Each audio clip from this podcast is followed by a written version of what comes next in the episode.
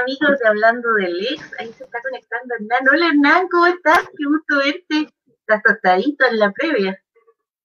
Ah, sí, hola, ¿cómo estás Marina? Gusto saludarte nuevamente. Aquí estamos, pues vengo un poco tostado, estuve, estuve paseando este semana un poquito, desconfinado, un poquito, uno puede salir porque las medidas que adopta eh, la autoridad sanitaria permiten que algunas personas puedan eh, salir con algunos permisos especiales eh, y cumpliendo todas las normas de cuidado, etcétera. Y bueno, yo tengo la tez oscura y además aproveché un poco el sol. Y aquí estoy con mi ukelele esperando el partido de más tarde que juega La Roja. y falta bastante, sí, así es que podemos conversar harto rato. ¿ah? Sí, ¿a qué hora parte el partido? Mira, eh, como a las nueve y media comienza el, el juego. Ah, entonces hacemos la previa hablando de contratos.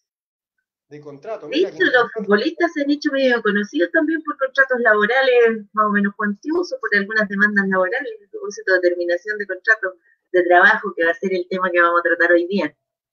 Oye, quiero hacer algo que siempre he visto en los programas de televisión y quiero copiar. Y quiero decir que comienza hoy día, hablemos del ex por Radio Monos con Navaja, www.monosconnavaja.cl y por nuestra página de Hablemos del Ex, con la participación de María Inés Ibacache y nuestro productor incógnito Julio Wright, eh, eh, y con un servidor Hernán Zambrano. Y tal como lo decías tú, María Inés, hoy día nos vamos a referir con extensión eh, y con dedicación a un tema bastante peliagudo en estos tiempos, ¿no? La terminación del contrato de trabajo. Tal cual. Oye, pero antes nuestros saluditos de rigor, mandémosle un saludo a Rodrigo Alac, que nos está viendo, a Claudio Pardo. Ah, mira. Y además a nuestro amigo Claudio Pardo, desde luego. Y un especial saludo al Rotary Club de La Reina y en especial a nuestra amiga Edith, que nos está, es fiel auditora. Qué bueno, un, un cariñoso saludo para todos ellos y para todos los cientos de personas que están en este momento observándonos a, través, a través de la página de Facebook, Hablemos del Ex, y también algunas personas que nos escuchan, que también son miles de auditores, entre ellos algunos niños que yo siempre saludo, eh, que están ahí en, en Radio Monos con Navaja, expectantes porque queremos repasar y aprender y sorprendernos de todo lo que tú bien sabes, Marines, sobre la terminación del contrato de trabajo. Y para comenzar... ¿Te acuerdas que antes se hablaba de desahucio? Y en el fondo uno echaba al trabajador cuando quería porque quería, me cae mal, lo hecho fuera. Ahora existe el desahucio todavía, para que sepa. A mí me, gustaba a mí porque había algunas personas que decían desahucio y otros decían desahucio. Desahucio, sí. Entonces, entonces llegué a la universidad en, en, los años 80 y tenía la gran duda cómo se dirá esta palabra rara.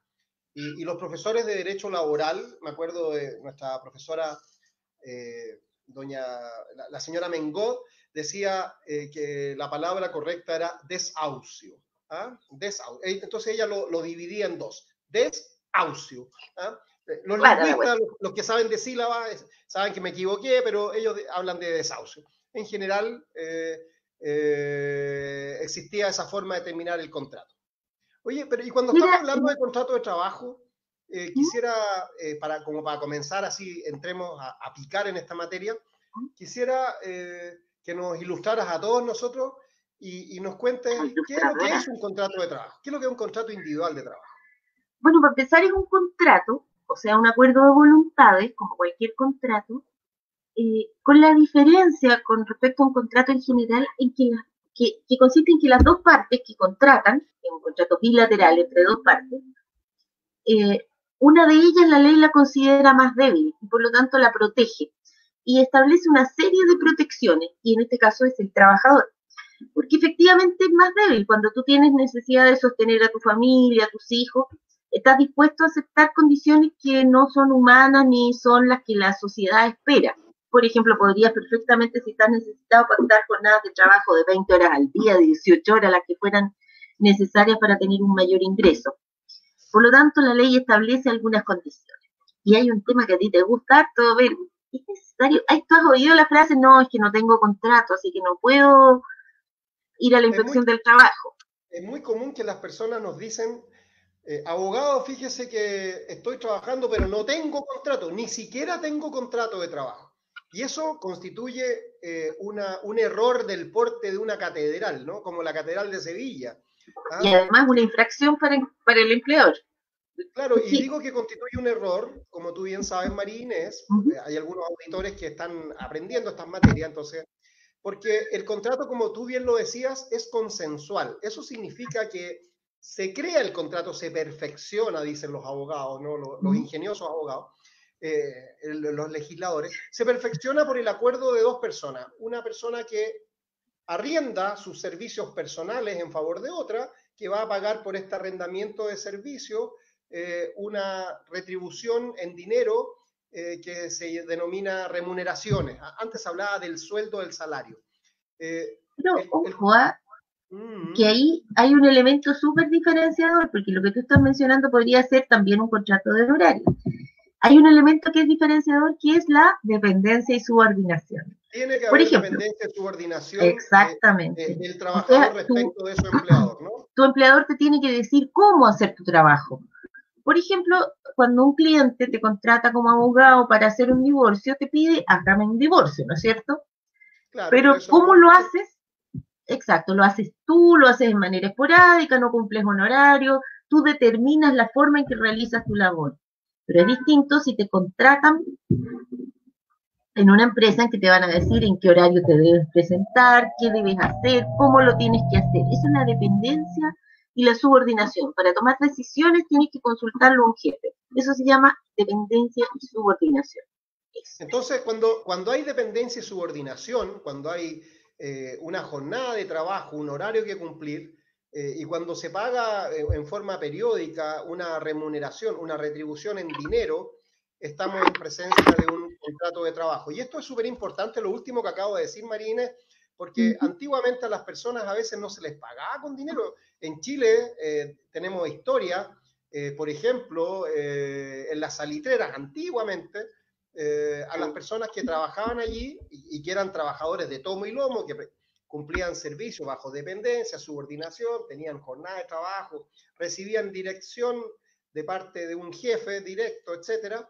Eh, a esas personas se les pagaba con unas fichas que eran una especie de, de, moneda que servía para, en plásticas o metálicas, que servía para cambiarla en... Por cosas en, la pulpería. En la pulpería, por cosas. Pero, pero hoy día lo que hace eh, que exista un contrato de trabajo es que se den los elementos de acuerdo de voluntades entre un trabajador y un empleador, pero para que haya un trabajador y un empleador, como tú bien lo decías, tiene que haber dependencia y subordinación. Eh, Exacto. Y a la hora de que existe un litigio, logramos probar la dependencia y subordinación, existe un contrato de trabajo. Mira, Elizabeth Flores. Hola, hola Elizabeth. también vi, vi, a una señorita que se llama Esther Cohen, que nos envía eh, saludos. Eh, ella es una, Esther Regina Cohen Salgado nos envía saludos. Ella es una gran cantante nacional y también eh, estudió Derecho en la Universidad de Chile. ella ganó varios concursos, entre ellos uno Vicky Bravo. Claro, Vicky Bravo también, así que un cariñoso saludo. Oye, Marine, y, volviendo al tema de lo, del contrato de trabajo. Estando en presencia de un contrato de trabajo, también sabemos los que somos abogados y los que hemos tenido alguna formación jurídica en cualquier área de nuestras especialidades, que los contratos de trabajo pueden ser individuales o pueden ser colectivos. ¿ah? Eh, pero los contratos de trabajo a veces terminan, ¿ah? lo que pasa es que ahí con el contrato colectivo ahí ya hay, como otro tema que vamos a verlo después, pero yo creo que da para otro. Partamos por el contrato de trabajo, ¿no es cierto? Este acuerdo de voluntad en que una parte ofrece trabajar y el otro paga por ese trabajo y lo característico es que exista dependencia y subordinación. Para terminar ese contrato de trabajo, en Chile no existe libertad absoluta para terminar el contrato. Antes podía eh, un, empleador se cansaba con un trabajador y lo echaba, simplemente lo echaba pagando o sin pagar alguna indemnización por ello, pero no había que expresar necesariamente una causa. Ahora en Chile debe expresarse una causal y debe acreditarse la existencia de esa causal para terminar el contrato de trabajo. Hay causales que terminan por el solo hecho de, haberse establecido una condición para que termine sin derecho a una indemnización por ello. Por ejemplo, en el caso de las causales preestablecidas como eh, un contrato a plazo fijo, simplemente tú fijas un contrato que va a terminar en tal fecha, no tienes que pagar una indemnización por ello. O en el caso de las que se llaman causales em, por culpa, en que el trabajador hace un acto que lo hace merecedor de una sanción. Una especie de sanción. Exactamente. Y que esa sanción es como la pena máxima, porque puede haber varias, varias otras sanciones alternativas, como una amonestación, que es el reto, o llegar a la máxima, que es el despido. Y este Oye, ahí tengo una pregunta que hacerte. Discúlpame, te voy a interrumpir. Te voy a interrumpir porque, porque uno de los niños que siempre nos escribe, Tomás, me pregunta, ¿tiene derecho el empleador a retarme, a, llamarme la atención si yo soy trabajador? ¿Tiene ese derecho? Se llama amonestación.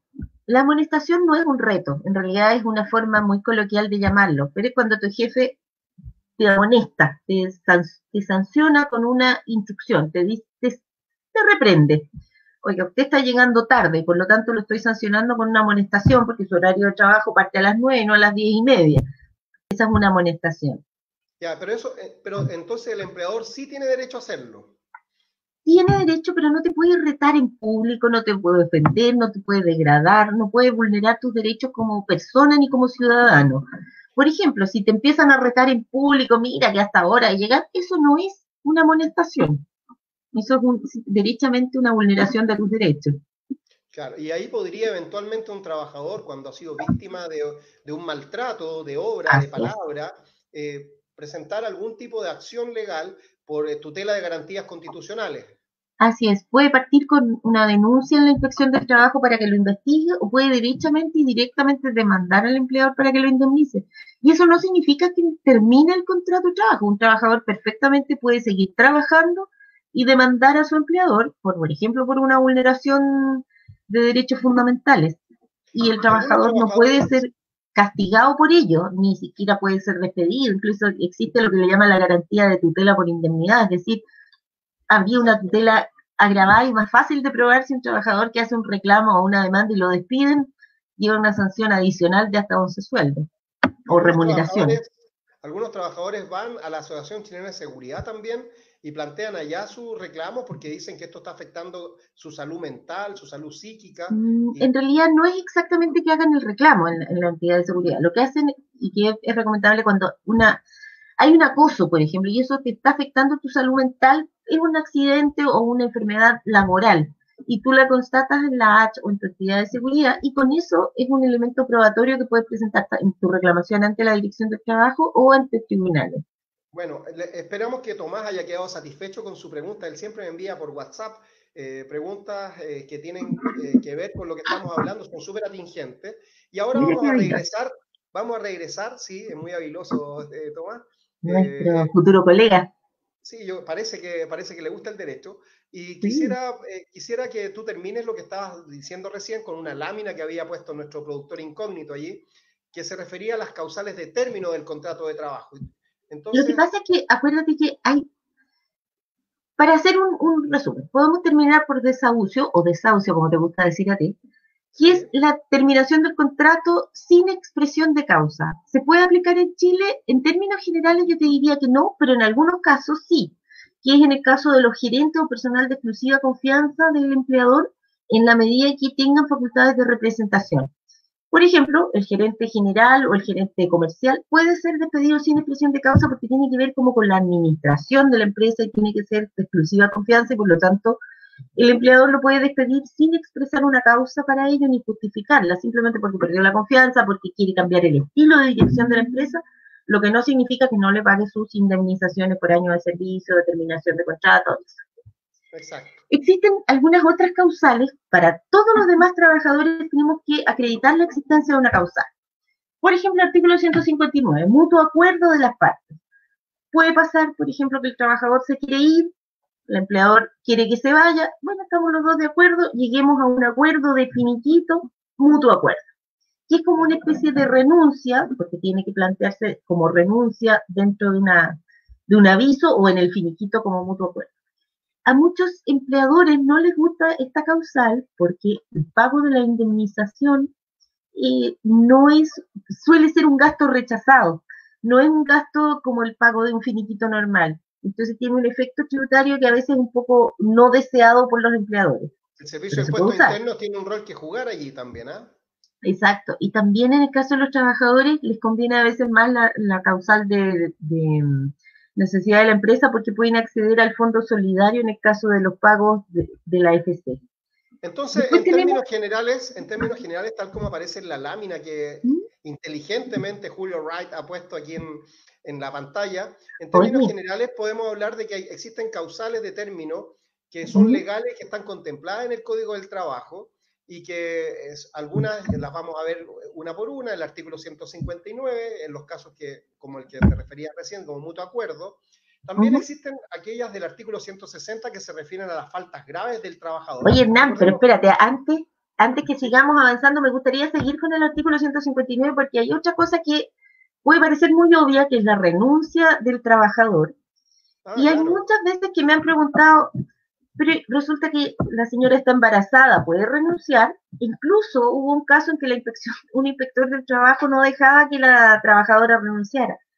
Y siempre tengamos en cuenta que el trabajo es un acto de voluntad, nadie es obligado a trabajar. Por lo tanto, si un trabajador o trabajadora con o sin fuero quiere renunciar, puede hacerlo siempre y en cualquier lugar. Nadie puede limitar tu derecho a renunciar a un trabajo, si no sería esclavitud.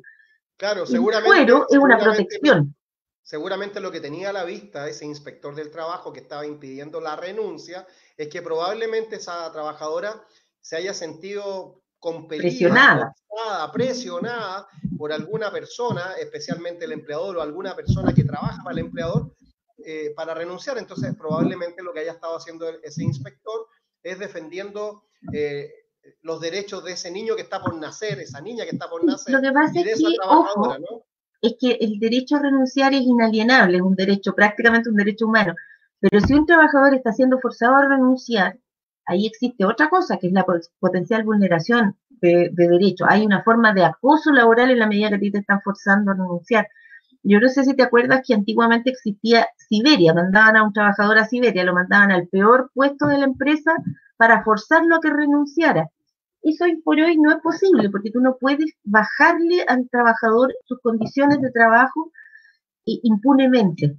Si tú un trabajador, por ejemplo, lo tienes trabajando en una oficina con luz natural y lo quieres trasladar a trabajar al sótano y no le das trabajo, allí le estás vulnerando sus derechos en la medida que no le estás dando trabajo, por ejemplo, y también le estás disminuyendo su calidad de, sus em, sus activos laborales. Por lo tanto, en la medida que le estás causando un perjuicio, puede ser una forma de acoso y es sancionado y el trabajador puede ser indemnizado y debe volver a sus condiciones usuales. Por lo tanto, la renuncia es, un, aspecto que tenemos que considerarlo y de entender que es eh, un derecho del trabajador. El siguiente sería la muerte del trabajador, obviamente, y aquí nos encontramos con otra, cosa, con otra cosa. Cuando se muere el trabajador no tiene derecho a indemnización por año de servicio. Es una pena para la familia, pero en realidad así es. Es una causal ah, eh, Eso, eso es, muy importante, eso es muy importante porque se produce el fenómeno de que una persona que ha estado mucho tiempo prestando servicios para una empresa, eventualmente, un por lo menos más de un, par de años, dos, diez, veinte años, al momento de, fallecer, la familia muchas veces tiene la expectativa de que va a heredar la posibilidad de solicitar una indemnización por años de servicio. Y como bien lo dices tú, nuestra legislación eh, no contempla esa posibilidad. Entonces, allí, allí, aparte de la pena que consiste en que haya muerto uno de, los, de las personas que provee ingresos para la familia, eh, se, encuentran con la frustración de que no pueden demandar a este empleador. Entonces, desde ese punto de vista, Marine, eh, tal vez es conveniente considerar la posibilidad de tener seguros de vida, porque si soy trabajador, soy padre de familia o soy madre de familia eh, y, y, puedo eventualmente exponer a mis hijos a la pérdida de, de, sus de los ingresos familiares en caso de mi fallecimiento y yo soy un trabajador, entonces es, eh, hay que considerar siempre la posibilidad de tener a lo menos algún seguro de vida, ¿no? Que Oye, y ojo con eso que también, si bien es causal de término la muerte del trabajador, no lo es la muerte del empleador. Por lo tanto, en caso que muera tu empleador, que puede pasar, en rigor tu, tu trabajo debería continuar con los herederos. Obviamente hay un problema práctico, lo que tú quieras, pero no está establecido como causal de término. Oye, y las otras causales, bueno, obviamente la conclusión del servicio el caso fortuito, por ejemplo, se destruyó la empresa, por, se incendió y no queda nada. Pero Roberto de Recoleta nos hace una pregunta. Me despidieron por necesidad de la empresa en plena pandemia. ¿Es legal? Depende, Roberto. Yo te diría que podrían darse dos escenarios. Uno, si tú estás con una suspensión laboral, no te podrían haber despedido por necesidad de la empresa.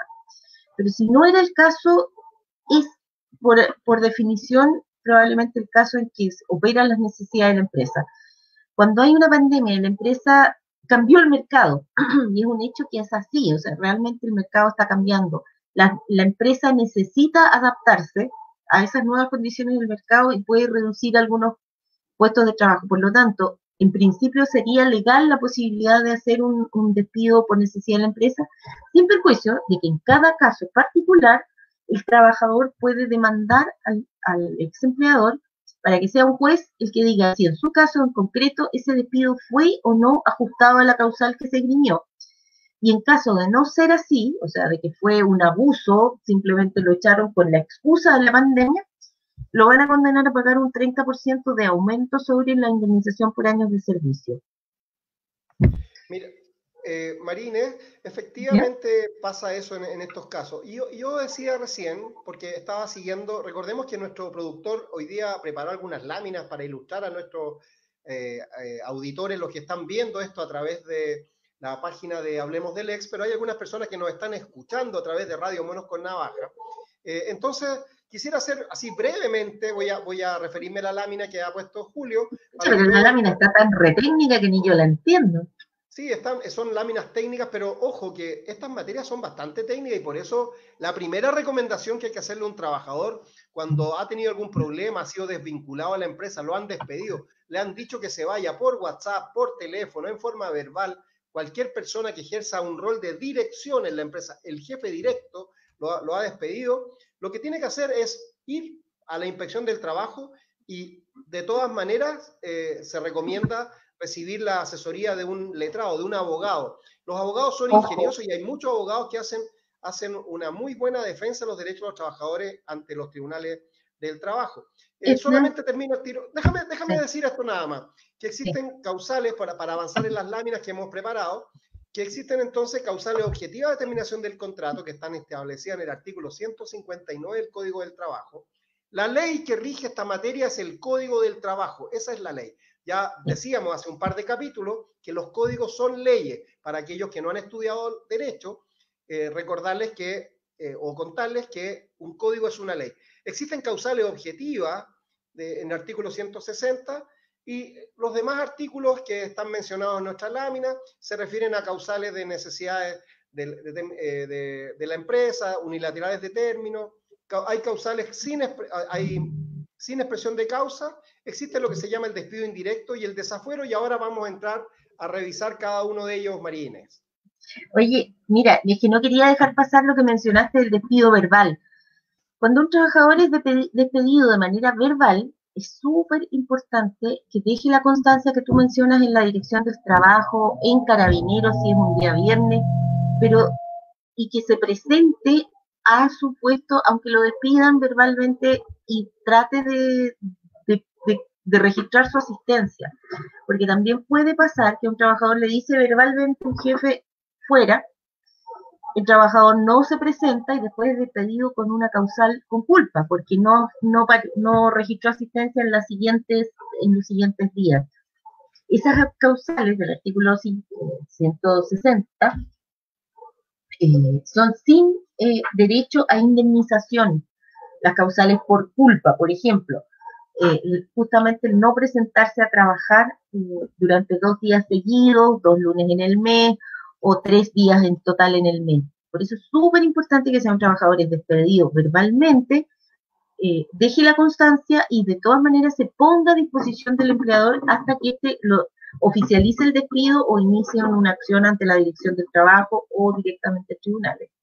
Ya, entonces, como había de resumen, Marines, había de resumen, y para que las personas que nos están escuchando o viendo a través de nuestra página de Facebook, Eh, las causales que no dan derecho a indemnización en general podrían clasificarse en aquellas que son la de mutuo consentimiento, cuando las partes se ponen de acuerdo en, ponerle término al contrato. Esto no da derecho, de acuerdo a nuestra legislación, a una indemnización, salvo que la indemnización esté pactada en el contrato a todo evento y en ese caso sí habría que pagarla.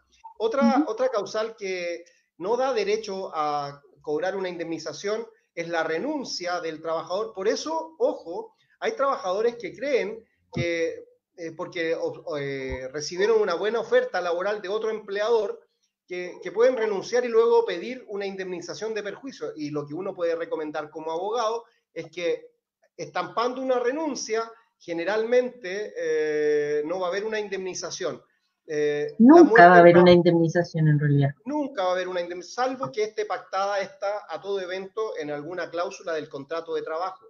Eh, la muerte del trabajador, como bien lo decías tú, Marines, claro. la muerte del trabajador, como lo decías tú bien, Marines, eh, no da derecho a indemnización a los herederos del, trabajador o trabajadora, vamos a hablar de hombres y mujeres, este es un programa inclusivo, ¿ya? Tampoco da derecho, da derecho a indemnización eh, la causal de vencimiento del plazo convenido. esto sí tiene algunas limitaciones, que puede ser un año para trabajadores dependientes y subordinados y dos para eh, trabajadores dependientes y subordinados que tienen la calidad de profesionales. Eh, si continúan trabajando vencido el plazo, eh, el contrato puede transformarse en un contrato indefinido y si ya es indefinido, eventualmente sí va a haber derecho a una indemnización por año de servicio. ¿No es así, Marines? Así es. Eh, ¿cuándo, entendemos que el contrato es indefinido, Marine? Esto es súper importante y lo está preguntando a través del WhatsApp eh, la señorita eh, Josefina Urrutia. ¿Cuándo el contrato se tornó indefinido? Mira, el contrato se transforma, es, en general los contratos deben tender a ser indefinidos, por lo tanto, si un contrato a plazo fijo termina y el trabajador sigue trabajando con conocimiento del empleador, ese contrato pasó a ser indefinido aunque tenga un contrato a plazo fijo. Por lo tanto, basta la continuidad para que este contrato se transforme en indefinido. Y por supuesto también por la segunda renovación. La señorita Josefina lo que dice es, yo trabajé dos meses para una empresa con un contrato a plazo fijo y luego me lo renovaron por dos meses más y ahora me dicen que me lo van a renovar por dos meses más. ¿No, no, ¿No debería yo entender que con esta segunda renovación este contrato está indefinido? Eh, no, porque es la tercera que podría ser la última vez, porque son dos renovaciones. Por lo tanto, una renovación, segunda renovación. Entonces, ¿y cuándo se torna en indefinido? Después de la segunda renovación, ¿no es así? Así es, sí. Entonces, entonces Josefina, si te vuelven a renovar el contrato, y ya, perdón que te tutee, eh, me imagino que eres una mujer muy joven eh, y muy moderna, te puedo tutear. Entonces, después de la segunda renovación, eh, del contrato individual de trabajo, debemos entender que estás ante un contrato indefinido. ¿ah? Eh, también, también cuando el, trabajo, eh, el contrato de trabajo ha sido por una obra y concluye esta obra, esto no da derecho a una indemnización de años de servicio. Pero ahora está, cambió la ley en ese sentido, acuérdate, pues ahora hay derecho a una indemnización más pequeña, pero hay una indemnización que está siendo progresiva en el tiempo. Eso lo, vamos a ver ahora más adelante, ¿te parece? Me parece fantástico, me, gusta esto que el derecho es dinámico, pues. está cambiando. Eh, a veces los, abogados tenemos que actualizarnos también.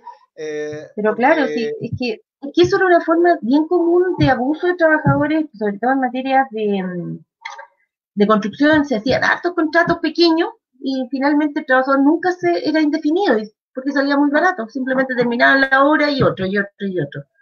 Tampoco da derecho a indemnización, y aquí termino esta parte de la, de, la materia, por llamarlo de alguna forma.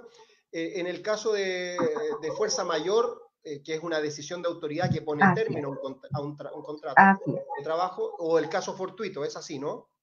Así es. Por ejemplo, ¿te acuerdas que para el año 2010, cuando fue el terremoto, muchas empresas intentaron terminar los contratos por fuerza mayor y no pagar eh, ninguna indemnización. Y hubo varios fallos en ese sentido en que no era necesariamente por el hecho de que hubiera un terremoto que podría ser una fuerza mayor una causal de término del contrato, tenía que ser en la medida que destruía completamente la posibilidad de la empresa, porque la empresa perfectamente podía readecuarse si se quemaba, por ejemplo, se destruía un local y no toda empresa. Tomás, Tomás, el niño que el niño preguntón, me, me, dice, me dice, dígale a la tía María Inés, ¿qué es lo que es un fallo? Porque no entendí. ¿Ah? Un fallo es una sentencia de un tribunal, así se le llama también fallo, un fallo judicial. La resolución que dicta el juez cuando termina el juicio eh, se llama sentencia definitiva, pero los abogados le llamamos fallo. Y, esos fallos, Tomás, eh, son los que van generando eh, la jurisprudencia, un conjunto de sentencias que van dictando los tribunales de justicia y que van resolviendo en una forma o en otra. Marínez, pero también existen otras conductas que ponen término al contrato de trabajo, que cuando son graves, como bien decías tú, eh, eh, Así es. Vicky Bravo nos hace una consulta que la vamos a ver yo creo que más adelante dentro de este programa, pero con un poco más de detalle, porque es bien interesante, sobre todo para los que nos trabajamos con la empresa. ¿Qué motivo puede dar la empresa para despedir por necesidad de la empresa que no se objete? La verdad es que no existe. Y de hecho las necesidades de la empresa cada vez han sido más, eh, se tiende a que sean más objetivas y de hecho debe ser tan objetiva la causal de necesidad de la empresa que puede aplicarse incluso en un contrato a plazo fijo. Un contrato, por ejemplo, a seis meses, tú lo puedes terminar antes de plazo, del plazo por necesidad de la empresa en la medida que logres acreditar la existencia de esa necesidad. Pero en la práctica en tribunales es muy difícil em, lograrlo. Recomendación. Recomendación. Si, si tú eres una trabajadora, si usted es una trabajadora, si tú eres un trabajador que ha sido despedido y la causal que se expresa es de necesidades de la empresa y no estás de acuerdo con la causal, parte de inmediato a la inspección del trabajo, eh, plantea, presenta tu reclamación, eh, el inspector del trabajo va a tomar nota de aquello y va a citar al empleador a una especie de audiencia o de tiene por finalidad abuenar a las partes, llegar a un acuerdo, y si no hay acuerdo, contrata los servicios de un abogado. Y ojo, que no se te pase el plazo, porque el plazo para presentar cualquier demanda puede ser mínimo de 60 días hábiles, contado desde la fecha en que fuiste eh, cesado en las funciones, de, separado del cargo, de la fecha del despido, y se puede extender eh, en la generalidad de los casos hasta un plazo que puede llegar hasta 90 días hábiles, ¿ah? sin perjuicio de que existen otros plazos a los cuales ya nos referimos en algún otro programa y que Marínez en algún ratito más también va a, a volver sobre esto. Entonces, importante recomendación, si te despidieron, vaya a la inspección del trabajo. Si usted no puede ir a la inspección del trabajo, puede presentar una demanda directamente pero para ellos... Salvo que el monto sea pequeño, siempre puede demandar directamente, claro. Claro, y, y, para ello siempre se requiere acudir a los servicios de un abogado, que son las personas que están habilitadas por la ley, por la Corte Suprema, a través de su título profesional, para representar a terceros en un juicio. Y si no tiene los recursos, también puede acudir a la Corporación de Asistencia Judicial o a la Defensoría Laboral. Claro. Oye, eh, Rosana nos hace otra Sí, ojo que Rosana, Rosana Garay nos está haciendo una pregunta, justamente te iba a decir eso. Eh, ¿Es legal que te descuenten el seguro de cesantía del finiquito? ¿Parece legal? ¿Será legal? ¿Qué dices tú? Es legal. Yo diría que sí es legal, pero depende de la causal. Solamente lo puede hacer el empleador cuando eh, usa la causal de necesidades de la empresa. Y en caso de que la, la, causal sea declarada improcedente por un juez, también va a ser condenado el empleador a pagar eso que descontó. Ese descuento no es que el trabajador lo pierda, simplemente se lo cobra a otra persona, no se lo cobra al dueño de la empresa o a la empresa, sino que se lo cobra a la AFC, lo tiene en su seguro. Pero eso es una cosa objetiva, no, no, es legal perfectamente hacerlo. Oye, Juan Carlos Meneses, que está acá eh, mandando un mensaje, pregunta, fíjate que, me dice, fíjate que llegué atrasado seis veces seguida eh, durante el mes de septiembre. Estamos en octubre, ¿me pueden despedir por eso? Dos cosas. Una, existe lo que se llama el perdón de la causal. O sea, cuando un trabajador incurre en una causal de despido, debe ser inmediatamente despedido. ipso facto. Dentro de un plazo razonable, porque puede pasar unos días, naturalmente. Segundo, en general se entiende que dentro del mes, pero si un trabajador, por ejemplo, cometió la falta el 29 de octubre o el 30 de octubre, es razonable que lo despidan el lunes. ¿O es entendido? Siempre y cuando ese 29 y 30 haya sido eh, viernes o jueves, ¿no? Porque, porque me dice lo va a despedir el lunes. Eh, que, lo despidan, lo despidan, dices tú, en los primeros días del mes. En inmediato. No hay un plazo fijo, pero sí que sea inmediato, ¿no? Que pasó simplemente de un mes a otro, tres Segundo, no puede ser doblemente sancionado. Ahí existe un error bien común. Por ejemplo, si un trabajador incurre en una causal de despido, por ejemplo, no vino a trabajar el día lunes y yo lo amonesto, no lo puedo despedir después por haber eh, faltado ese día lunes. Si ya está sancionado, no lo puedo volver a sancionar a través de un despido. Por lo tanto, el empleador le toca elegir. O lo amonesta o lo despide, pero no le puede aplicar las dos causales, las dos los dos castigos, tiene que elegir uno u otro. Y tercero, con respecto a los atrasos, los atrasos per se no son causal de despido en Chile. En algún minuto nuestra legislación eh, sí fue causal de despido un cierto número de atrasos en el mes y actualmente no. Eh, yo diría que esto tiene de bueno y de malo. ¿ah? De bueno en el sentido que eh, es bien difícil en Chile llegar siempre puntual, dado la, la conectividad, las distancias, en fin. Pero eh, pero no, mm, por otro lado, también se está favoreciendo harto la impuntualidad. Ahora, la impuntualidad también lleva aparejada una sanción per se, que es que no te van a pagar el tiempo que no trabajas. Eh, que es, eh, si llegas tarde no te van a pagar las horas que no que, llegaste tarde. Entonces ya es una sanción. Marines, en, el ejercicio profesional uno se encuentra a veces con clientes que le pasan cosas. Por ejemplo, eh, una promotora de un supermercado que fue clienta mía eh, fue acusada de falta de probidad por el empleador porque ella lo que hacía era repartir chocolates y tuvo la mala idea de comerse un, trocito de un chocolate durante, en el pasillo ahí del, al lado de los anaqueles del, del supermercado en el que prestaba su servicio eh, y fue acusada entonces de falta de probidad porque el empleador entendió que esta era una conducta grave eh, y estaba debidamente comprobada porque había una cámara que la mostraba cuando ella tomaba un pequeño trocito de chocolate y se lo comía. Eh, ¿Podríamos eh, contarle a la gente en qué consiste en general esta falta de probidad y cuándo da derecho a, al empleador a despedir sin pagar indemnizaciones? La falta de probidad es la falta de honestidad. Por lo tanto, cuando te despiden por falta de probidad, lo que te están diciendo es que te despiden por ser un deshonesto. Por lo tanto, los tribunales, claro, los tribunales por lo mismo han sido súper rigurosos en entender cuál causal, cuándo hay deshonestidad de parte del trabajador. ¿Y cuándo hay esa deshonestidad? Primero tiene que producirse un acto deshonesto dentro de la jornada laboral, dentro de tu trabajo, que afecte tu trabajo y que lo afecte de manera grave. Por ejemplo, en el caso del chocolatito, ¿realmente afecta de manera grave a la empresa? Bueno, la jueza, la jueza de la causa eh, le regaló un chocolate a la trabajadora y le dijo que en realidad si era un trocito de aquellos que ella estaba repartiendo y, probablemente haya estado de pie mucho rato, sin sentarse, eh, expuesta allí a, los piropos de los que pasaban alrededor ahí, eh, eso no ocasionaba ningún perjuicio a la empresa, así que ella desestimó. Me parece absolutamente atingente.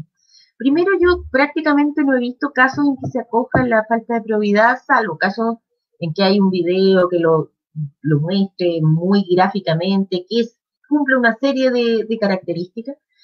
Y por otro lado también esa cámara enfocada a la trabajadora en particular hasta podría ser una forma de acoso laboral porque las cámaras no pueden estar enfocadas hacia el trabajador.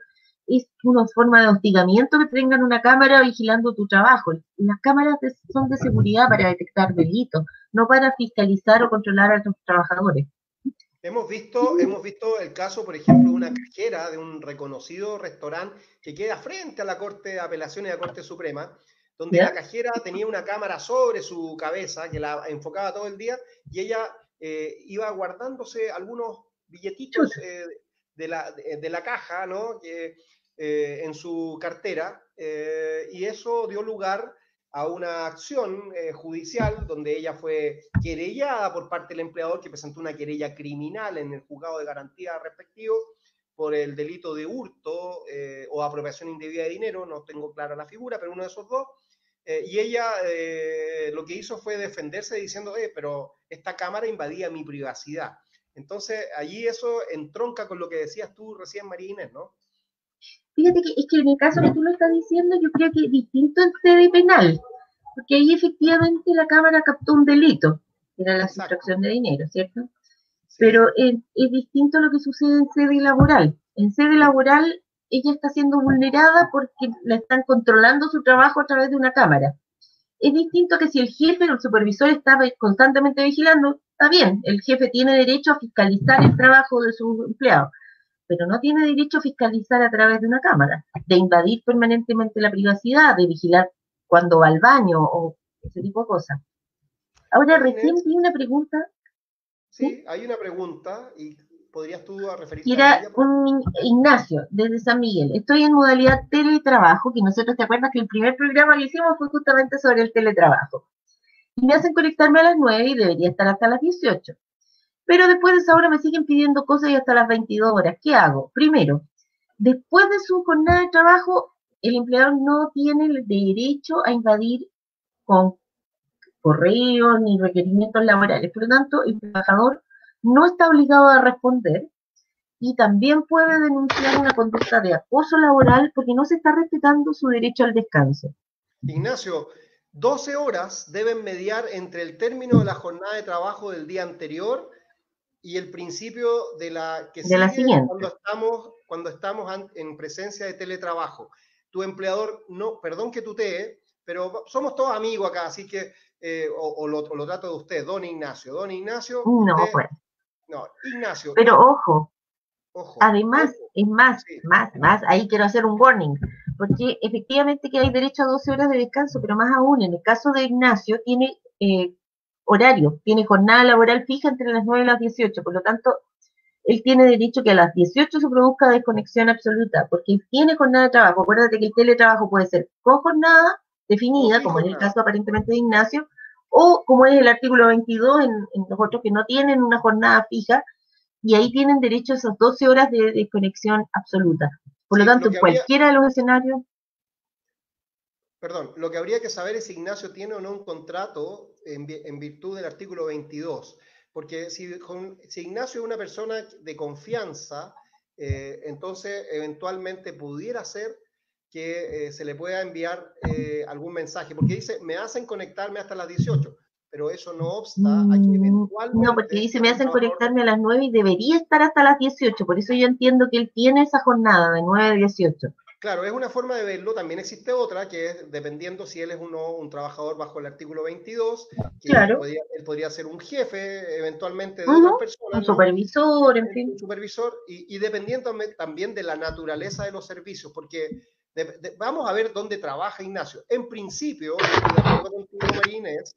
eh, que estás moviendo la cámara y suena feo, entonces te digo, suena como si agarraras un papel y lo haces punzas, ¿ah? y me llevó a doler la espalda me puse nervioso eh, por el partido y esto me lo recordó. Eh, quisiera contarte, Marines, que eh, estoy de acuerdo contigo en, la forma en que has contestado a Ignacio. Debiéramos, debiéramos entender que Ignacio en realidad tiene una jornada de trabajo, de teletrabajo, de 9 a 18 horas. Él dice que... Aquí los está aclarando. Trabajo y tenía, horario, fijo hasta antes de la pandemia. Entonces, todo lo que dijo Marines, Ignacio tiene absoluta razón. Aplica a tu caso. Y yo voy a agregar algo adicional envíale el video de este programa que lo puedes seguir en YouTube a tu empleador.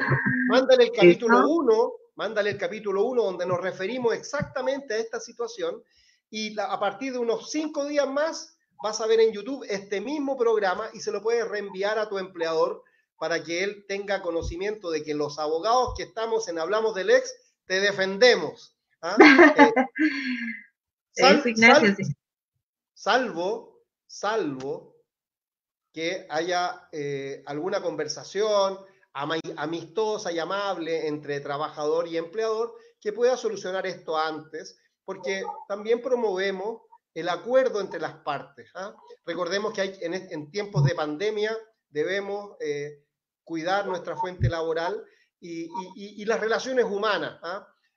sin perjuicio de que no podemos permitir que se nos atropelle. Pero sabes, Hernán, yo, creo que es súper sensato lo que tú dices. Ay, yo creo que la mayoría de las relaciones laborales, humanas, incluso serían mejor si tuviéramos todos buena fe y actuáramos bien. Pero eh, yo que generalmente asesoro empresas, trato de que hay que ser súper cuidadoso y ese, yo creo que hay hartos microempresarios también que nos están viendo, o pequeñas empresas, o medianos empresarios, o empresarios en general, que les sugiero que sean súper cuidadosos con los contactos con sus trabajadores. Porque mm, algo que lo decíamos a propósito del teletrabajo, eh, hay que tener en cuenta que el empresario y el trabajador no son amigos, son partes de un contrato. Y no se tolera la amistad en el trabajo, en el sentido que no puedes, mira, yo lo entiendo, nosotros todos formamos grupos de WhatsApp, bromeamos, y hacemos a veces bromas que pueden ser incluso eh, descalificatorias, podemos hacer chistes, bromas del compañero que es gay, del de la compañera que está gordita, de... Pero eso, eso puede parecernos muy divertido, pero en algún minuto eso puede ser visto en un tribunal y no es amigo. No somos amigos, somos trabajador y empleador. Por lo tanto, haz cuidado con las comunicaciones fuera de hora mucho cuidado con los grupos de WhatsApp y entender que dentro de ese grupo de WhatsApp, si es entre empleador y trabajador, no hay amistad, es trabajo. Fíjate que lo que dices tú es tan importante que en, nuestro ejercicio profesional, a, propósito de los grupos de WhatsApp y la pandemia, eh, algunas personas que, trabajan en una empresa eh, a veces eh, se equivocan y a, a, raíz de los memes y las conductas de las personas, etcétera, eh, empiezan a, acosar a terceros eh, que trabajan también en la empresa, eh, incluso de manera sexual. Y, hemos visto desafortunados comentarios de algunos sujetos que se refieren en malos términos a las señoritas o señoras que trabajan en una empresa en el ámbito de la intimidad y la esfera sexual y acosan a, aquellos bajo la apariencia de bromas en grupos de WhatsApp. Pero esto constituye, y el, legislador en este caso también está actualizado, y las conductas de acoso sexual son aquellas, eh, eh, están, eh, perdón, están consideradas como conductas de carácter grave, que cuando son debidamente comprobadas, son causales subjetivas del artículo 160 del Código del Trabajo y dan lugar a un despido de ese acosador sin derecho a indemnización alguna y sin perjuicio de las acciones eventualmente penales que la mujer acosada pueda eh, eh, iniciar, ¿no es cierto? ¿Qué, pasa, Marines, ¿Qué pasa, Marines, en el caso de un trabajador, como a veces ocurre, eh, de, esas personas que son sanguíneos, que se molestan y que a veces golpean al empleador o, golpean al compañero de trabajo? Ahí sí que puede ser despedido por vías de hecho a ver, golpear, golpear a un trabajador, insultar a un trabajador, golpear o insultar al jefe, ahí estamos hablando de personas que pierden el control y se agreden, y es una causal de término del contrato sin derecho a indemnización. Y eso sí que pasa. ¿Mm? Perdón, dijiste una frase, una frase curiosa, dijiste vías de hecho. Entonces entendemos, entendemos que las vías de hecho son estas conductas eh, del trabajador violentas en contra del empleador o de cualquier otro trabajador que se desempeñe en la misma empresa, los golpes... Las riñas. Pasa mucho a partir de las celebraciones del 18, están todos con un poco de trago y se agarran a puñete. ¿Pueden ser despedidos? Sí.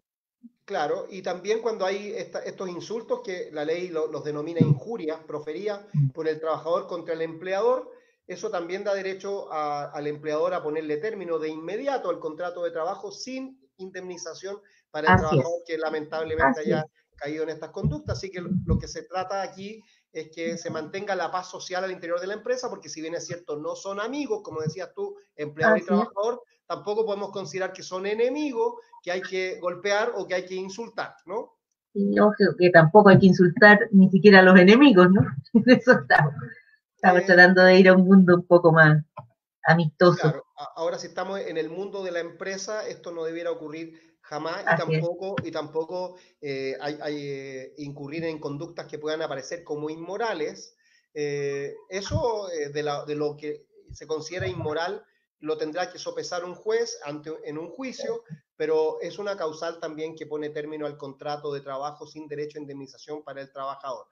Y en el caso, María Inés, te voy a preguntar, porque esto es una pregunta que también está llegando a través de la vía telefónica, WhatsApp. Eh, pregunta eh, don Julio Irarrázaval. Dice, dice, tengo un trabajador, soy un empresario, eh, tengo un trabajador de mi empresa que me dedico a la venta de ropa, que también vende ropa a través de Facebook. está eh, ejecutando eh, acciones dentro del giro de mi empresa. Eh, entiendo que lo puedo despedir sin indemnización. ¿Puedo hacerlo? Depende. ¿Lo tiene prohibido en el contrato o no? yo no, lo sé, no me, no me, ha dicho eso. Si no está prohibido expresamente, no lo podría despedir, salvo que esté vendiendo la ropa de la empresa, que ahí podría ser por falta de propiedad. Pero en principio, hacer dentro de fuera de su jornada de trabajo otras actividades, no es eh, ilícito para el trabajador, salvo en la medida que el contrato así lo prohíba.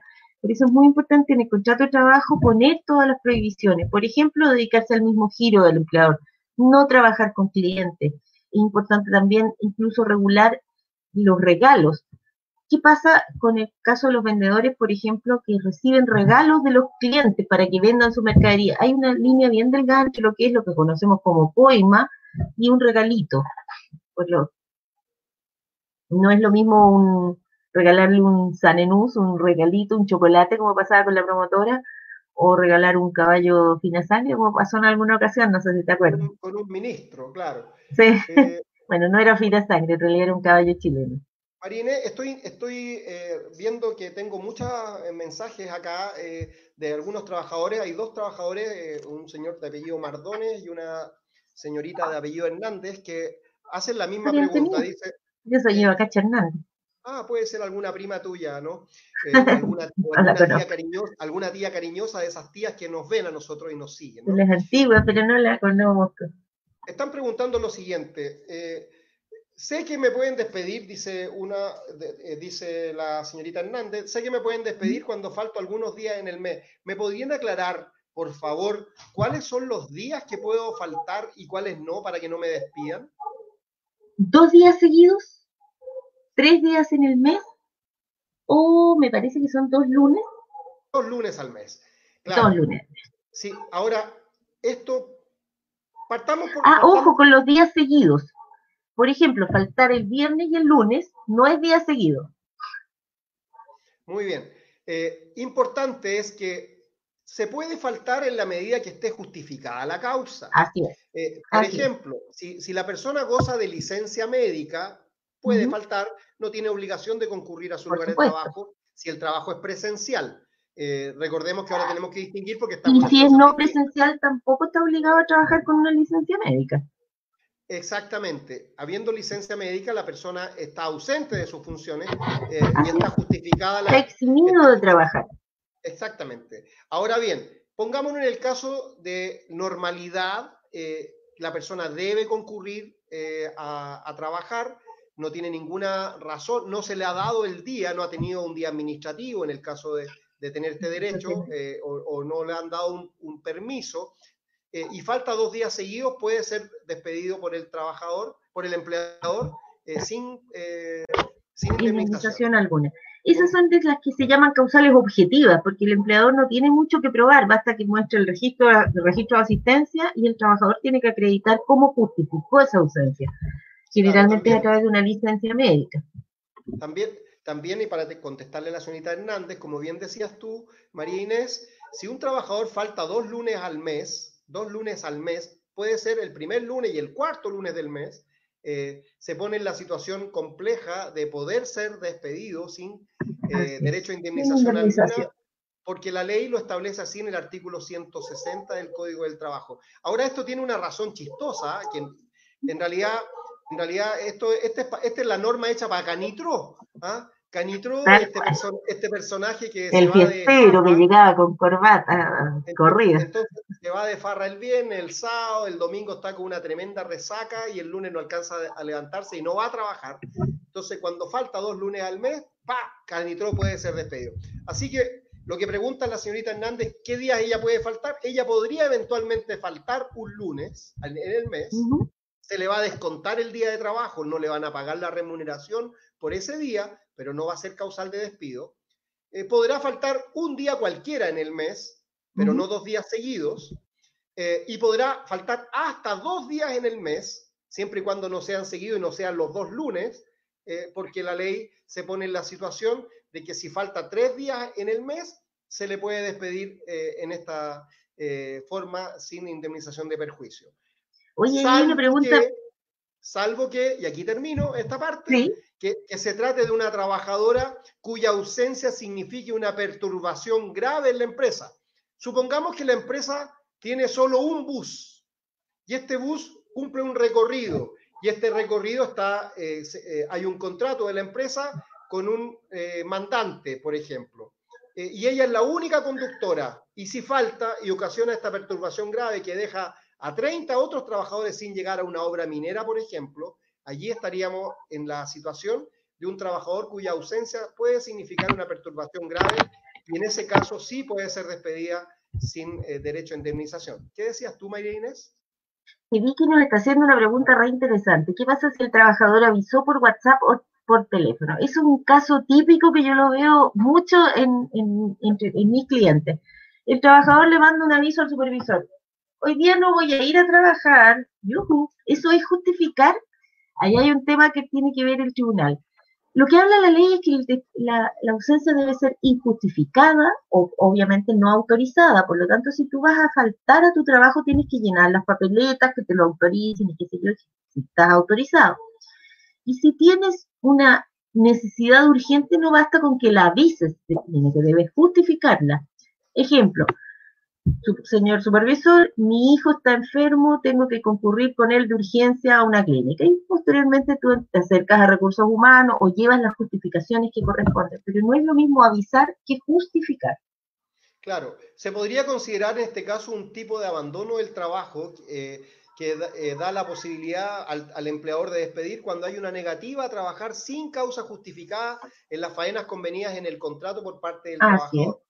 Porque la justificación no, no basta exhibir una causal, sino que tiene que haber una autorización o ser una causal objetiva, una licencia médica. Suficientemente, o suficientemente grave. Una citación a un tribunal de justicia. Supongamos que nuestro amigo Rodrigo Valar, el juez de policía local, que está en este momento viéndonos y que nos envía saludos, y nosotros se lo retribuimos, supongamos que eh, Rodrigo Valar ha citado a esta trabajadora Vicky Bravo, que nos hace la pregunta, eh, porque cometió eventualmente una infracción a las normas del tránsito. Eh, lo ha citado porque le pasaron un parte. Entonces, en ese caso, ella tiene una causal justificada porque está citada por una decisión de una autoridad. Eso es fuerza mayor y por ende eso se debe entender justificado y así lo entienden los jueces y nuestra jurisprudencia, ¿no? O por ejemplo, el caso típico, se te enfermó un hijo, tu papá, se murió alguien o algo así, tienes que partir con urgencia, pero debes justificarlo. Oye, Rosana, también nos pregunta, tenía contrato indefinido, lo que me contaron no fue ingresado a la cuenta de la FC.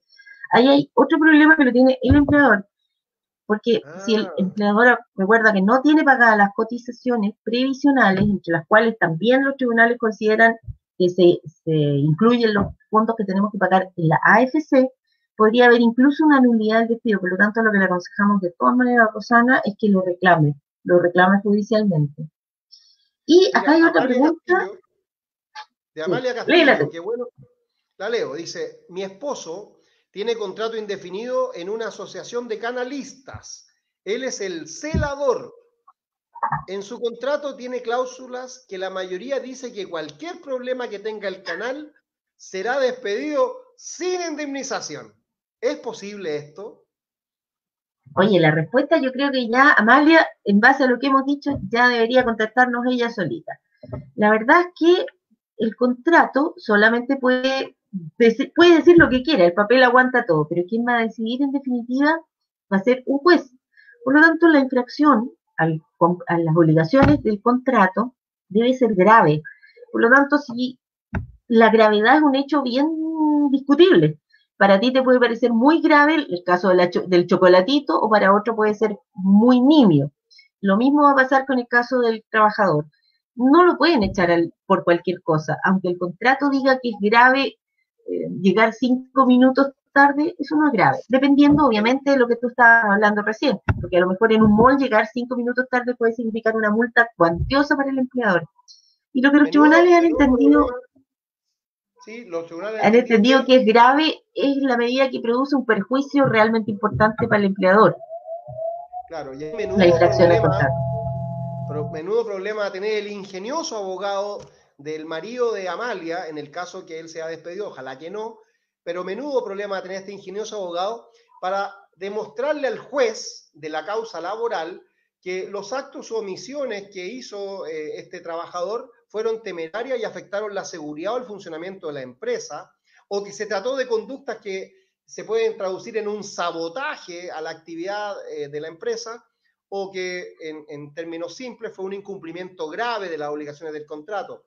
Y para ello va a tener que demostrar eh, la magnitud de la conducta del empleador. El empleador le va a tener que corresponder de, probar allí en el juicio que la conducta fue de tal entidad que puede constituir un incumplimiento, un incumplimiento, grave, pero no solo una vez, sino que tiene que ser una conducta reiterada. Entonces, habiendo una repetición de estas conductas eh, que son de amplia magnitud, eh, podemos estar ante un incumplimiento grave de las obligaciones del contrato. Eh, Oye, y ahí como dicen, perdona, antes, ah, como siempre hemos dicho, cuando hay dos abogados hay tres opiniones. Ojo que eh, la repetitividad de la infracción, del incumplimiento grave no creo que sea lo que configure la causal de despido, por el contrario. Recuerda que cuando se produce un incumplimiento grave de, de, las obligaciones que pone el contrato y el trabajador no es despedido oportunamente, puede operar el perdón de la causal. Por lo ah, tanto, ahí tengámoslo en cuenta. Por supuesto. Oye, aquí hay una... Lo que pasa es que son las dos cosas. Por un lado la magnitud y por otro lado la reiteración. Si tenemos un incumplimiento eh, grave porque hay una conducta que ocasiona mucho perjuicio y que además es reiterada, ahí estamos claritos en una situación complicada para el trabajador y probablemente el juez eh, acoja la, la Pero tal como te digo, dos abogados, tres opiniones. Yo creo, por el contrario, que debe, basta una sola, no necesita ser reiterada. Protesto, Pero... señoría. Señoría. Ahí veremos qué dice su señoría en realidad. Pero, pero efectivamente los incumplimientos graves son un tema bien difícil de probar en tribunales. Y ojo, con la estadística que dimos al comienzo, del 100% de demandas, el 50% se soluciona en la primera audiencia a través de un acuerdo y el otro 50, el 90% lo ganan los trabajadores. Estoy plenamente en desacuerdo con usted, colega. Yo le voy a pedir al tribunal que la amoneste a usted, porque usted además me ha interrumpido ah, en, mi relato, eh, porque yo quiero defender al trabajador en este caso. ¿ah? Pero siempre lo defendemos, si siempre iba las de ganar, sabemos que es así. Pero, oye, Fantastic Boy, mira que fantástico Bowie, ¿quién es que nos preocupa? Hola, les felicito por este excelente programa. Gracias, Fantastic Bowie, te queremos. Pregunta, ¿es normal o permitido que te descuenten por atraso, siendo que la cantidad de trabajo exige que teniendo un cargo directivo te vas a hacer horas extra presencial de manera constante y no las pagan? Trabajaba en un colegio en ese entonces. aquí hay una mezcla de cosas. Chupaya. Primero... Menuda pregunta hizo Fantastic Bowie, ¿eh? Fantastic Bowie.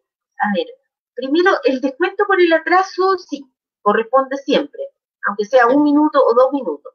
Pero ojo, que el tiempo que tú trabajas en exceso va compensando, porque por ejemplo, si tú llegas, en vez de las 9, llegas a las 9, 10, y en vez de irte a las 6, te vas a las 6, 10, estás compensando. Lo que se cuenta es el número de horas totales que tú trabajaste dentro de la semana y eso es lo que se te debe pagar. Por lo tanto, el atraso mm, se descuenta, pero es relativo, porque va a depender si trabajaste sobre tiempo o no. En cuanto a las horas extra, en rigor nadie te puede obligar a realizar horas extraordinarias. O sea, tú tienes que cumplir tu jornada y, nadie, y nada más. Claro. Creo que más o menos por eso le contestamos a nuestro amigo Fantastic. Sí, eh, eh, Fantastic Bowie, eh, yo creo que va a quedar medianamente satisfecho con la respuesta, no porque no, no porque no sea atingente y no sea correcta, sino porque... Diego Morales, perdón, es nuestro amigo Fantastic. Ah, mira, Diego. Morales. Ah, mira, Diego Morales, Fantastic Bowie, eh, me parece reconocer el nombre de un, gran estudiante, profesor, eh, estudiante universitario de todas las carreras había y por haber. Eh, y, entonces, estoy sintiendo como pasa aquí al lado mío un carro de bomba con una sirena enorme, así que te dejo a ti el programa 15 segunditos, Marinés, porque no logro oír. Mira, ahí hay una pregunta de Vicky Bravo. ¿Cuánto tiempo puede demorarse un trabajador en comenzar su labor? Si marca a las 8 y comienza a trabajar a las 8.20. Ahí hay un, problema que es del deber de supervisión que tiene el empleador. El empleador tiene la facultad, pero también el deber de dirigir el trabajo. Por lo tanto, si el trabajador no se pone a trabajar en forma oportuna, porque el trabajador llegó a las 8, tiene que ponerse a trabajar. Desde el minuto que marca, el trabajador está a disposición del empleador. Por lo tanto, debe trabajar pero ojo, pero comento, el, cafecito, todavía. El cafecito, de la llegada. si, el, si el empleador lo permite o lo tolera, que es lo mismo, es prácticamente un derecho del trabajador entonces a tomarse su cafecito. Pero también puede pasar que el trabajador marque a las 8, pero después de eso deba cambiarse y ponerse el uniforme, ponerse su elemento de protección, y en ese caso no está haciendo nada anormal el trabajador, el tiempo que toma en alistarse para trabajar es tiempo trabajado. No sé si con eso le contestamos a nuestra amiga. Yo creo que está contestadísimo. María ¿sabes qué? Me gustaría que nos refiramos ahora, por porque nos está quedando poco programa, falta poco, ya los muchachos de La Roja están calentando prácticamente y, nosotros... Mira, Amalia, perdona que amorosa, Amalia Isabel Castillo, muchas gracias, 100% entendido, súper explicado, me encanta. Qué bueno, gracias, gracias, gracias a usted, Amalia, por, participar. Mira, don Carlos Patricio Campuzano Cerda dice, consulta, disculpen, ¿el autodespido es efectivo? ¿Resulta? Primero, Primero que qué es. Exactamente. ¿Qué es lo que es el autodespido? A ver. Eh, Mira, existe como vimos, no, tocamos medio tangencialmente, que el trabajador puede ser despedido cuando incumple gravemente las obligaciones que le impone su contrato, ¿verdad? ¿Y qué pasa si puede ser Exactamente, eso es el autodespido. Cuando el empleador incumple gravemente sus obligaciones, el trabajador lo puede sancionar con autodespedirse. ¿Qué significa? Por ejemplo, el trabajador no me da trabajo, me paga mi sueldo, pero no me da trabajo, que es lo que se hacía para forzar, por ejemplo, una renuncia y me tienen sentada todo el día frente al escritorio y no me asignan trabajo. Eso es una forma de, incumplimiento grave porque el empleador no está cumpliendo con su obligación, que es darme trabajo y yo cobrar por esos servicios y, realizar el trabajo. Y en este caso lo que procede es el que el trabajador debe hacer una carta de despido invocando la causal, el derecho, o sea, la el artículo infringido, y los hechos que constituyen o que configuran la existencia de esa causal. Y por esa causal el trabajador se autodefine y tiene derecho a que le paguen sus indemnizaciones con los recargos correspondientes. Pero veo que usted está demasiado ansioso por el partido. Recomendación. A ver. Recomendación con mi ukelele. La recomendación es la siguiente. Carlos Campuzano, querido amigo que está en línea ahí escuchando y que además pronto nos puede sorprender siendo candidato eh, por ahí, se oh. supo, a una próxima elección, un Carlos Campuzano. Ya, ya, ya volveremos sobre ese tema. Pero la recomendación es que no se envía la carta de autodespido sin que, haya sin que haya sido redactada por un abogado que sepa de materia laboral. Sí, Porque, es importante. Porque en la práctica, en los tribunales de justicia, y la pregunta era si era efectivo, si era eficaz el, autodespido, don Carlos, sí va a ser eficaz, pero solo en la medida que la carta cumpla con todos los requisitos que la ley y que la jurisprudencia ha ido creando para este tipo de comunicaciones que efectúa el empleador, el trabajador al empleador para poner término al contrato, porque si hay errores en la carta, aparecen los negritos del ataúd, tun, tun, tun, tun. ¿ah? Oye, efectivamente, si bien eh, los tribunales han ido flexibilizándose, porque al comienzo se daba el mismo nivel de exigencia a la carta de despido del empleador que la del trabajador, y ahora son un poquito más laxos los tribunales en el sentido que se ha entendido que el trabajador puede hacer una carta, por así decirlo, más mal hecha. Sin embargo, el riesgo es que se considera renuncia. Si no logras configurar la causal, es renuncia y te vas sin ni una indemnización. Por lo tanto, y si bien resulta cuando está bien justificada, eh, puede no resultar cuando la causal no está bien eh, justificada. Marifran, muchas gracias.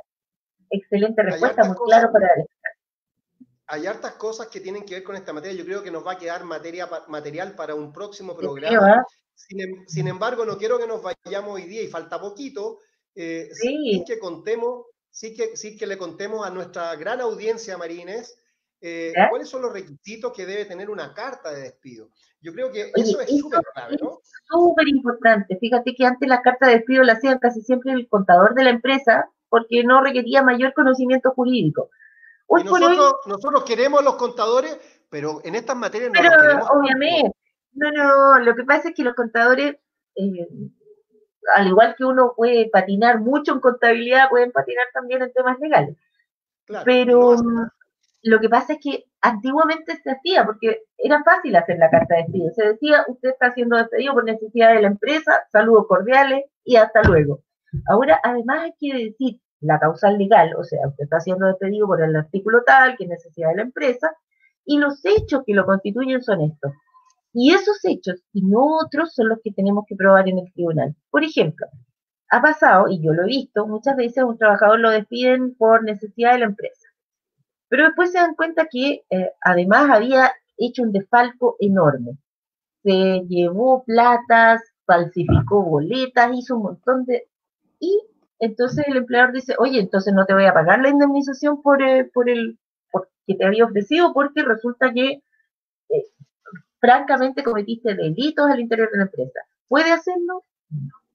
Ya la causal se dio, los hechos se dijeron y no hay nuevos, no se pueden agregar. Una vez que se ofreció una indemnización, no, no tiene posibilidad de retracto, ni siquiera esas cartas que he visto, se deja sin efecto la carta enviada. Mala pata, ya la envió. Mira, se, ha puesto muy, de moda, Marines, lamentablemente, hacer este gesto que es taparse un ojo, y que tiene connotaciones de, la realidad terrible que hemos vivido en el último tiempo a, a raíz de, los problemas que ha habido en Chile desafortunadamente. Pero esta misma tapada de ojo la voy a hacer ahora con otra connotación para decir que hemos visto desafortunadamente cientos de cartas de despido muy mal redactadas, porque la ley se puso en el caso de cómo se redacta esta carta y dice en el artículo 162 eh, eh, eh, cómo, se, cómo, se, debe hacer. La carta de despido es una carta, es una comunicación escrita mediante, mediante la que se informa al trabajador de su despido. ¿Quién la debe enviar? La empresa, el empleador. Pero no basta que se informe el despido, debe informarse la causal, como bien lo decías tú, María Inés, y la causal, como bien lo decías tú, tiene que venir descrita, detallada, cuáles son los hechos que conforman la causal. Por ejemplo, por incluso las causales objetivas. Por ejemplo, usted faltó dos días en el mes. Bueno, ¿cuáles días? El día lunes, entre tal y cual jornada. Usted faltó tal lunes, usted faltó tal día. Usted eh, le pegó a tal compañero en tal día.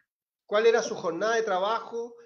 a qué hora principiaba, a qué hora terminaba, cuál es el día que faltó, por qué, por, eh, por, qué eh, tenía que asistir, etc. Y para que sirva de criterio es que tiene que ser darle al trabajador la posibilidad de defensa. Oye, yo nunca falté el día lunes, falté el día martes, listo, se equivocó en la carta, perdió. Claro, ojo, y finalmente la carta además debe llevar adosada la situación de pago de las cotizaciones previsionales.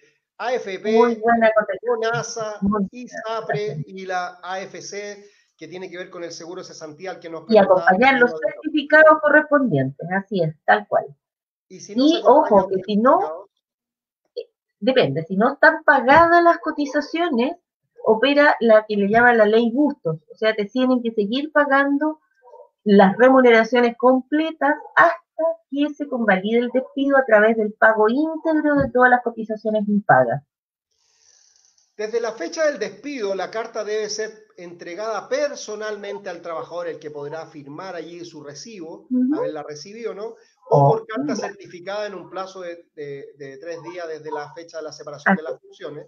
Ya eh, debe contener entonces los hechos, cuál es la causal que se invoca, que tenga relación esta causal con la fecha de despido. A veces se establece una causal enorme y la fecha no tiene relación con la causal.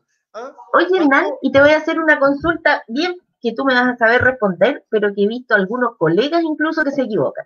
Ah, ¿Tengo que mandar carta de despido si el, el, contrato es a plazo fijo para el día 30 de octubre o se entiende que como el plazo es el 30 de octubre, el trabajador ya sabe y se acabó? Mira, qué buena pregunta. Yo diría que hay que mandar una comunicación escrita recordando el término del contrato de trabajo de modo tal que el trabajador no se vea entusiasmado con la posibilidad de seguir asistiendo a sus labores y que, eh, por ejemplo, firme el libro de asistencia, etcétera, y se O sea, eso es una carta de despido. Es una carta de despido. Exacto. Es una carta de despido y debe enviarse y debe enviarse con la debida antelación. Tal cual. ¿Y qué pasa si el trabajador cuyo contrato terminaba el 30 de octubre viene y trabaja el día 31 y por error marcó el registro de asistencia? Mira, para contestarte la pregunta, lo primero que tengo que hacer es ver si el octubre tiene 31 días, porque puede ser que venga con una maldad. Sábado 31. A ver, eh, enero, febrero, marzo, abril, mayo, junio. Estoy mirando el calendario, colega, no me diga el Según el nudillo de mi mano derecha, octubre sí tiene 31 días. Yo según el calendario lo estoy viendo. Créame cuando le digo. Este método de mi abuelita es, mucho más eficaz porque También lo uso. Los nudillos marcan los, los días 31 y julio y agosto tienen 31 sí, días porque se juntan los nudillos. Y hasta el 30 ya se me olvidó la pregunta. ¿Trabajó hasta el 30? Pero ¿qué parece? El contrato era hasta el 30 y resulta que el 31 fue y registró su asistencia. Si registró su asistencia y el empleador se le pasó. Por dejó el libre. Entonces estamos en presencia de un contrato indefinido, diría yo, como abogado defensor de ese trabajador ante el tribunal. O sea, ya sabemos. Tenemos noticias un mes. María Inés, este, programa, este programa tiene tanta materia y nos faltó hablar sobre el despido injustificado, el despido justificado, el despido indirecto al que se refería Carlos Campuzano, etcétera, etcétera. Así que vamos a tener el despido indirecto es súper importante, hay muchas consultas al respecto. Vamos, vamos, vamos a tener que terminar este programa hoy día, se nos, nos llegó la hora y tenemos que... Hoy es martes 13. Hoy es martes 13 y estamos en el año 2020, madre mía. Qué horror. Ah, eh, ah, ah, amigos, si ustedes nos quieren escuchar y quieren enviarle esto a sus empleadores, por favor, búsquennos en los podcasts de Spotify. Hemos crecido.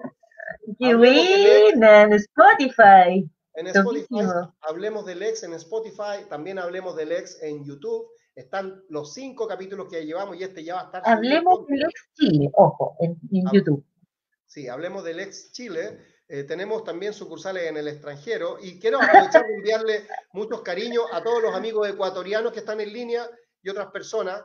Eh, Chile se prepara para enfrentar a las 21 a 30 horas al seleccionado de Colombia. A ellos les gusta decir la selección Colombia. Tú hablas bien como colombiana, María Inés, ¿no? Ay, no, papi. Sí, ¿dónde, dónde juega María ¿Dónde juega? Tengo muchos amigos colombianos, así que cariños a Colombia, pero ojalá hoy día pierda. Mira, yo, yo, yo quiero que sea un lindo partido, que no se equivoque el árbitro, que el VAR ande impecable y que gane el más Chile. que gane el más Chile. Resultados de la fecha. Déjame, por favor, que aquí me aquí entro yo. Que no, ahí entra usted en gloria y majestad completamente. Resultados de la fecha de las clasificatorias para el Mundial de Qatar. Hoy, Ecuador batió 4-2 a Uruguay y de pasada vengó a Chile y la roja. Bien, bien Ecuador, lo lamento por mis grandes amigos uruguayos, pero hoy día cuatro goles se llevaron y solo hicieron dos. Por otra parte, Paraguay derrotó a Venezuela, eso me duele, tengo muchos amigos, cariño eh, especial siento por los amigos venezolanos, ha perdido Venezuela 1-0, vivo en un edificio lleno de venezolanos, por eso aquí no hubo ni una bulla, ni un, todos tristes. Argentina fue a La Paz y batió de visita a Bolivia 2 a 1 Oh. Y, mientras estamos conversando, Perú le gana a Brasil 1-0 en el primer tiempo. Bien, bien por nuestro amigo peruano. Ah, ¿no? Mal, mal, no nos conviene. Tenemos, tenemos que, tenemos que, tenemos que esperar. Es que me caen bien los peruanos. Bueno, pero yo, a mí también me caen bien, pero también me caen bien los brasileros. Y me encantaría que Brasil nos haga de una manito.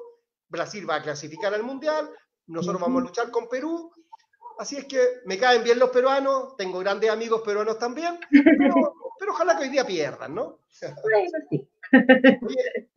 luego, de este paréntesis futbolístico, ¿qué te parece, Marines, si cerramos el programa y nos vamos a ver a la roja? Vamos a la roja de todas maneras, la roja de todo. Hoy no tengo ni una banderita, nada. ¿No tienes nada? Bueno, pero, pero tú eres chilena y puedes, junto conmigo, junto conmigo, hacer un, un, cierre de este programa haciendo un muy breve CHI. CHI. CHI. Listo. Chao, amigos. Listo. Chao, nos vemos el martes a las 20 horas en Hablemos del Ex. En YouTube pueden vernos en Hablemos del Ex, Lex Chile y ahora en Spotify en el podcast Hablemos del Ex. Escúchenos Radio Monos con Navaja. Monos con Navaja. Chao. Y oiga, los vemos, no se pierdan. Chao. Se pone término al